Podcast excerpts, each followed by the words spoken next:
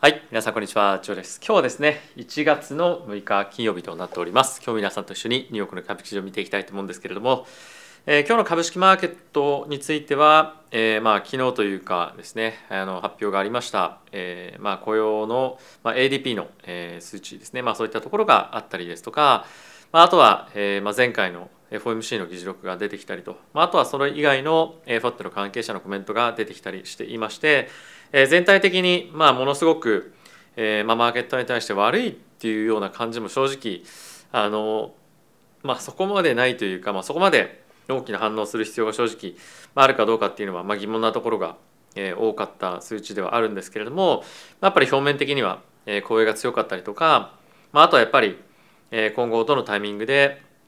えー利下げをするかというところをマーケットが今注目しているにもかかわらず、えーしばらくの間利下げはないだろうというようなコメントもあって、まあ、ちょっとマーケットは、えーセンチメントをですね、まあ、あの弱く今、えー推移しているような、まあ、環境となっています。やっぱり、えー今日のこの発表があった ADP の数値っていうのは雇用統計とはですねかなりあの、まあ、結果として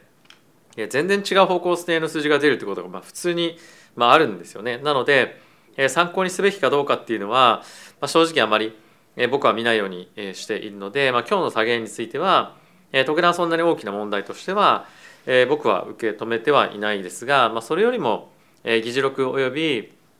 えそれ以外の関係者のコメントっていうところの方が、え僕はやっぱり大きなインパクトというかですね影響というか、え注視すべきポイントにはなるんじゃないかなというふうに思ってますので、え今日はそういったところを中心に、え皆さんと見ていきたいかなというふうに思っています。あとはですねメンバーシップ向けの動画っていうのを、まあ、一つ、え作ったんですけれどもそれを旦、え今回だけはちょっと一般公開も、えしようと思ってます。でそれがえ仮想通貨のチャンネルの方の、えっと、動画で、え今日の夕方出ますので、えそれをですねちょっと見ていただけると、えーまあ嬉しいかなというふうに思っています。で僕がやりたいことが、まあ、どんなような形でどのように皆様にお伝えをされるのかするのかっていうのが、まあ、よくわかる、えーまあ、動画になるんじゃないかなと思うのでもしご興味ある方はちょっと参考にしていただければと思っています。まあ、中東の方で非常に有名なえー投資家の方に意見いろいろ聞いたりとか、まあ、他の方とのディスカッションというところをですね皆さんにまあお伝えをしようということで、えー動画を作ったので、えーぜひ見ていただければと思っています。まああとはですね、えーまあこのチャンネルなんですけれども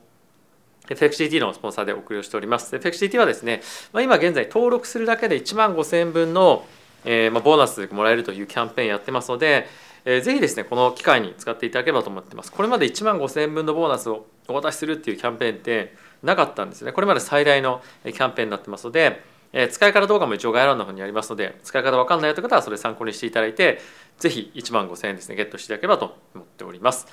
はいということで、えー指数の方見ていきましょう。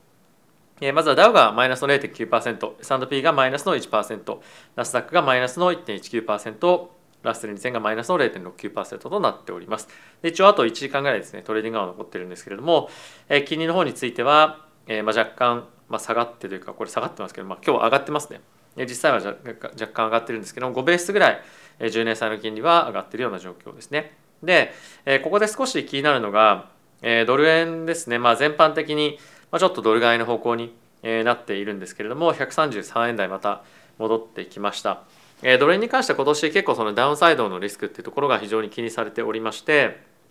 えー結構その日銀の動きが注視されているんですけれどもやっぱりえー金利をなかなか下げるようには、えーいきませんよというようなコメントが出てきたりすると、なかなかやっぱりドル円に関しても円買いの方向に進みづらい環境が続く可能性もあるのでちょっと動きづらいえ今状況かもしれないですね。まあ、ただ、えーまあ、あのドル円だけな為替については、えー今年本当に大きな動きを伴って、えーマーケットに、まあ、注目を集めるような、えセクターになると思うので、えーご興味ある方は非常にま注視してみておくと、えー収益チャンスが非常に多くあるんじゃないかなと思っています。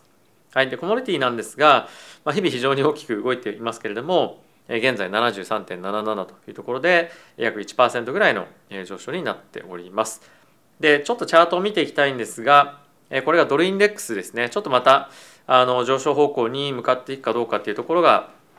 え一点注目のポイントだと思うんですけれども一応今日の金利の動きとして10年債の金利はあの、まあ、若干上がってじわっと上がってるんですけども、まあ、2年債の金利がまた、じわじわじわじわ上がり始めてきてるっていうのは、まあ、少しマーケットでは気持ち悪いなというかあまりそのいいニュースではないのでこの辺りの方向感っていうのは結構短期的に株価に大きく影響してくるんじゃないかなというふうに思っています。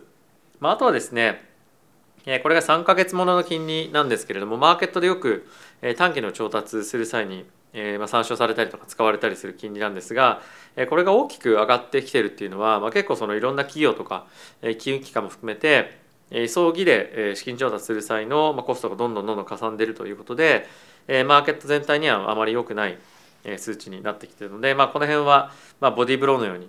企業収益だったりとかには効いてくるので少し気をつけたいなというふうに思ったりはしております。あとはナスダックもですねちょっとやっぱり直近の安値を割るかどうかっていうところを引き続きトライしているのでこの辺りは不安だなというところもありますしあとはさっきちょっとヒートマップで見ても分かった通りあのマイクロソフトがですね今日3%ぐらいかな下がってるんですよ。やっぱりマイクロソフトとか先日のアップルとかもそんなに大きく売り込まれない銘柄なんですよね普段であれば。でこういったところが、まあ、やっぱりあの、まあ、時たまというか時々、え大きくドーンと下げたりとかすると、まあ、結構やっぱりマーケットで積極的にリスク取ろうとかやっぱり困った時にそういった銘柄を買うことが多いのでそういった銘柄が下がると株式投資への熱っていうのもちょっと下がってしまうようなことになりかねないので、まあ、あまり喜ばしいことでは正直ないのかなというふうに感じたりは、えー、していますね。はい、まあそれぐらいでちょっと一旦株価はいいのかなと思ってますが、えー、ちょっとここからニュース見ていきたいと思うんですけども、えっと、まずはブラード総裁のコメントがいくつか出てたので、えー、ご紹介をしていきたいと思いますと。で、えー、2023年について、インフレがですね落ち着いてきますよというコメントに加えて、まあ、あとはですねやっぱり、えー、金利のアップサイドに関しては、まあ、もうそろそろ、えー、まあいいレベル感に来てますよねという話が、えー、出てきてますと。でこれやっぱりマーケットには、え、少しまああの感触としては、まあ、プラスというか、まあ、若干ハト派的なまあコメントにもなっているので、え株式の買いにまあちょっと向かっていくのかななんてことは、まあ、一瞬思ってたんですけれども、まあ、それ以外の、えーまあ、タイミングに関するまあ発言とかがいろんな方から出てきていて。これがやっぱり一番大きな要因だったかなと思うんですけれども、えっとまあ、議事録が出てきてその中で、えー、その金利上昇の鈍化に関しては、まあ、ダイレクトに利下げっていう意味ではないよというような、えー、まあ議論がですね、まあ、しっかりとされていて、えー、かなり、まあ、やっぱりマーケットとしてはあそうなんだもう完全に金利下がってくるよねっていうのを、えー、今見越してると思うんですけれども、まあ、そういった発言がどんどんどんどん何回も何回も FOMC の中で繰り返され続けるとマーケットがそれになかなか耐えきれなくて耐えかねて、まあ、年内の利下げの予測みたいなものを徐々にあのやめていくっていう可能性もあるので、まあ、その辺りのリスクが株価のダウンサイドにつながっていくと思いますのでその辺り引き続き注目をしておくべきポイントにはなってくるかなというふうに思っていますと。であとはもう一個ちょっと見ておきたいのが、えーまあ、先日というかですね、まあ、昨日かなありました。ADP の雇用の数値ですね。でこれ予測が15万のプラスだったんですけれども23万5千の雇用のプラスということで思った以上に雇用が強いと。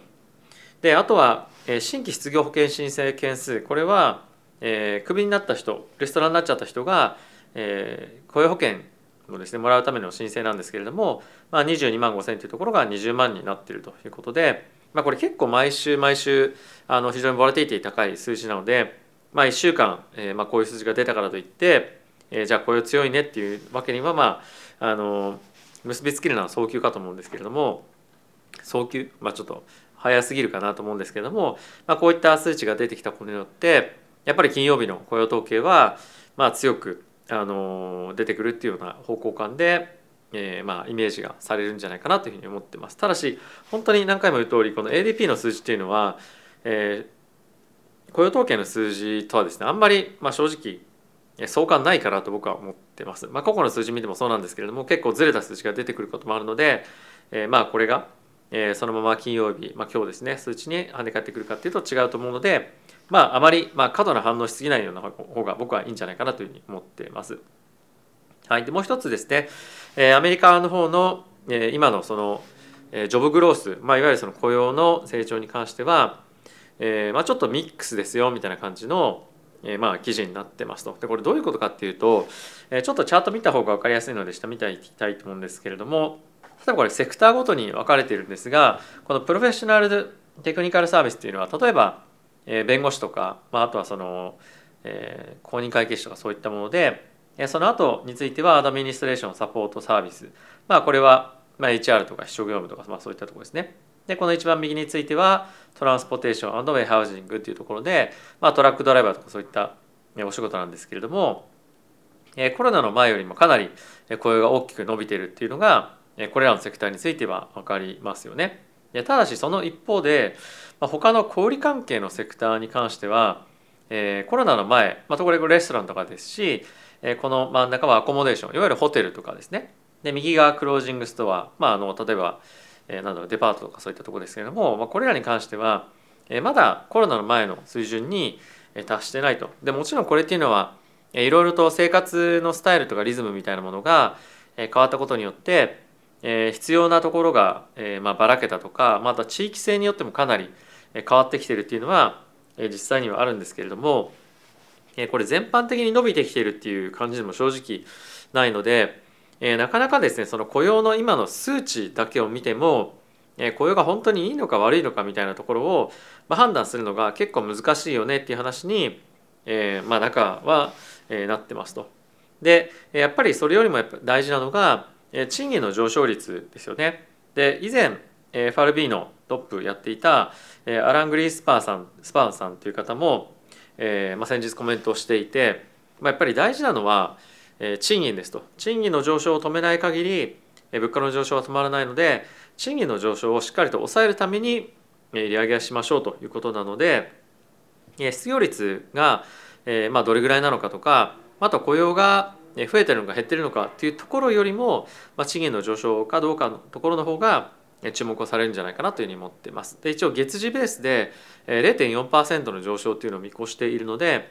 この数値をま基準としてどっちに触れるのかっていうのをま大きく注目をしていきたいというふうに思ってます。でこれらの数値およびさっきの議事録とかを踏まえて、え昨日よりもですねやっぱり利上げのピークみたいなものが、えま引き上げられてるんですね。まあ、引き続き非常に拮抗はしてるんですけれども、えやっぱりちょっとマーケットは警戒しているというのはこういったところを見ても出てきているのかなというふうには思ってますがまあこれは毎日毎日変わるのでまあ、あまり敏感に、え、反応しすぎる見すぎるっていうのも正直あのどうかなというふうには思ってはいるんですけれども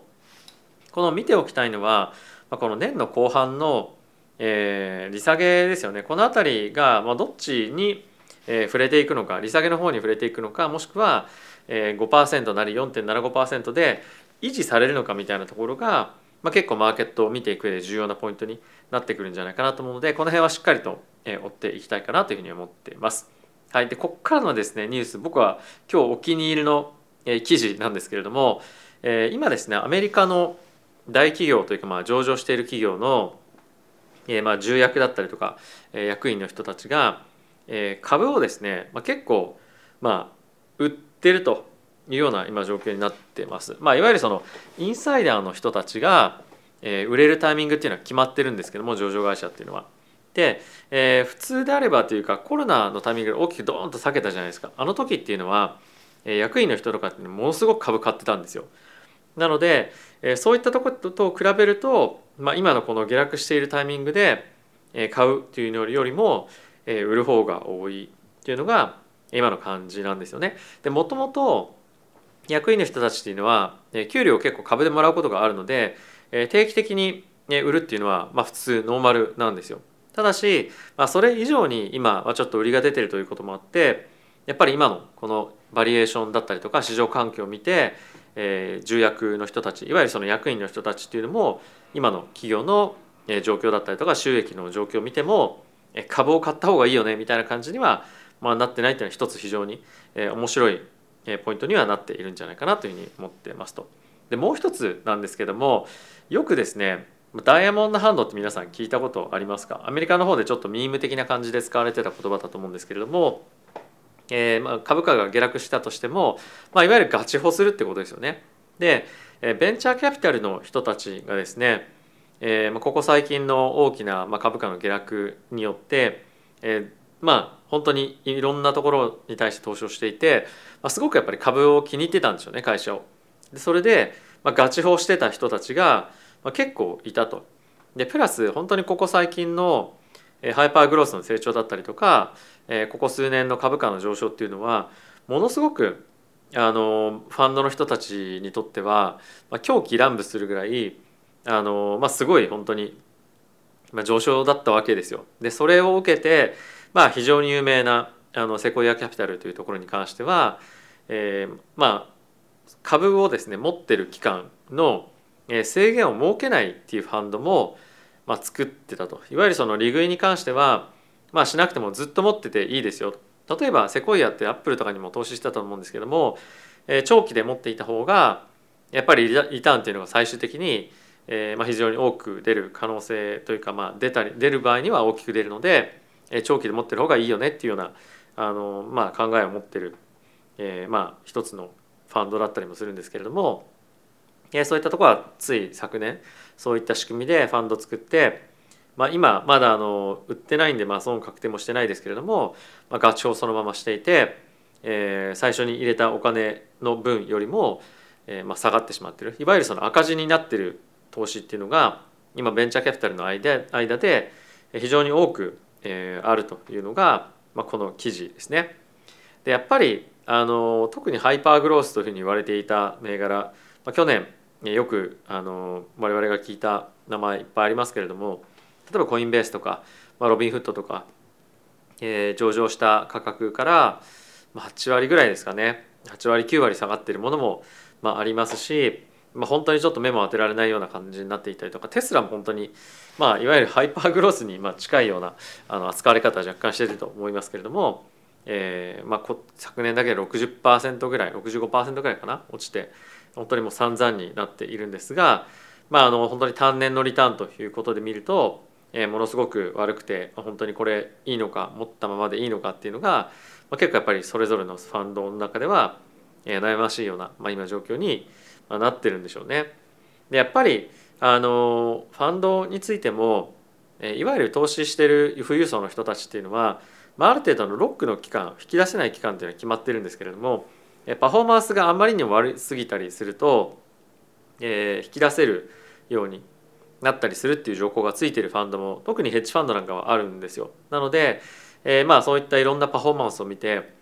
なんだダメじゃんみたいに思う人たちっていうのがまああの一定数いてお金を引き出されてしまう可能性もあったりとかして、まあ、それがさらにマーケットでのその売り圧力にもつながる可能性が、まあ、あったりとかして、えー、まあこの辺のちょっとニュースというかどういうふうにしていくんだろうっていうのは、えー、ちょっと面白いポイントにはなるんじゃないかなと思うので、えー、注目をして、え、見ていきたいかなというふうに思っています。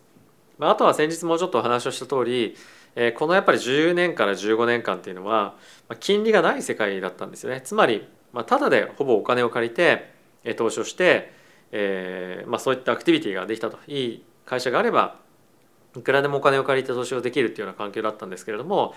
今後数年間に関しては、まあ、やっぱりある程度金利が高い数字にあるということでもう全く本当にあの投資の、まあ、環境っていうのがえ変わってしまったということで、えー、まあここ最近のこの10年15年と同じ感覚でやっているとバリエーションも非常に難しいですでしょうし、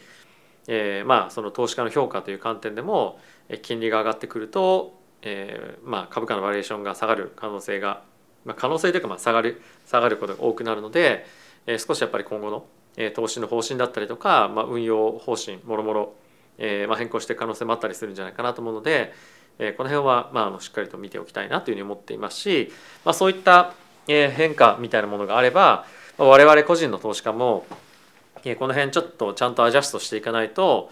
とんでもない変なバリエーションで、お金をまあ何ですか、まあ、貴重なお金をつぎ込んで、投資してしまうというようなこともあると思うので、しっかりとちょっと見ていきたいなというふうに思っています。はい、ということで皆さんいかがでしたでしょうか。えーありがたいことにですね本当にメンバーシップ毎日毎日徐々に増えてきておりまして、えー、まあ本当に何て言うんですかね新しい、えー、まあ船出を祝っていただいて本当にありがとうございます。でいただきましたえサポートをですねもうすでにある程度使い始めてまして、まあ、いろんなデータにのアクセスだったりとか、まあ、今年はアメリカに何回か行ったり日本にも行ったり、まあ、ロンドンだとかヨーロッパおよび東南アジアの方にも、行くもう予定を立てておりまして、そういったところから皆さんに、対してですね、まあ、貴重な、えまあ、何かしらの情報だったりとか、まあ、あのいろんな意見だったりとかをお伝えできるように、え使っていければなというふうに思っています。でやっぱりなかなかよ記事読んでるだけじゃ